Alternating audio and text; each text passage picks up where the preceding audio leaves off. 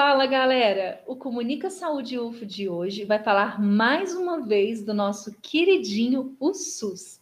Só que desta vez nós vamos te explicar sobre os níveis de complexidade do SUS.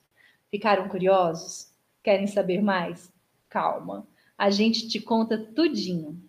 A ideia de ter uma hierarquia das ações e serviços de saúde é que casos de menor urgência sejam resolvidos na atenção primária, que é o nível de baixa complexidade, que é onde estão os postinhos aí do seu bairro, que fazem agendamentos de consultas, exames básicos, como radiografia e troca de curativos. São nestes locais também, nas UBSs, que ocorrem as campanhas de promoção da saúde e também campanhas para incentivar a vacinação.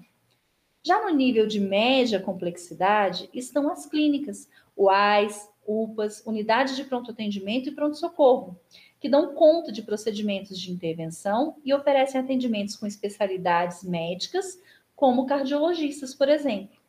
Neste nível de complexidade, estes pacientes eles foram encaminhados por meio das UBSs. No terceiro nível, de alta complexidade, estão os hospitais de grande porte, que oferecem serviços como transplante, tratamentos oncológicos, ou seja, são procedimentos mais invasivos e de maior risco à vida e que não puderam ser resolvidos nos níveis anteriores. Com esta proposta de organização em níveis, melhora a eficiência e a eficácia de todo o sistema único de saúde, e com isso também auxilia na melhor distribuição dos recursos. Então, por hoje é isso. Se cuidem, continuem defendendo o SUS, ele é gratuito público e de qualidade. Nos sigam nas nossas redes sociais, Comunica Saúde UFO, no Instagram, no Facebook e Twitter. Até a próxima!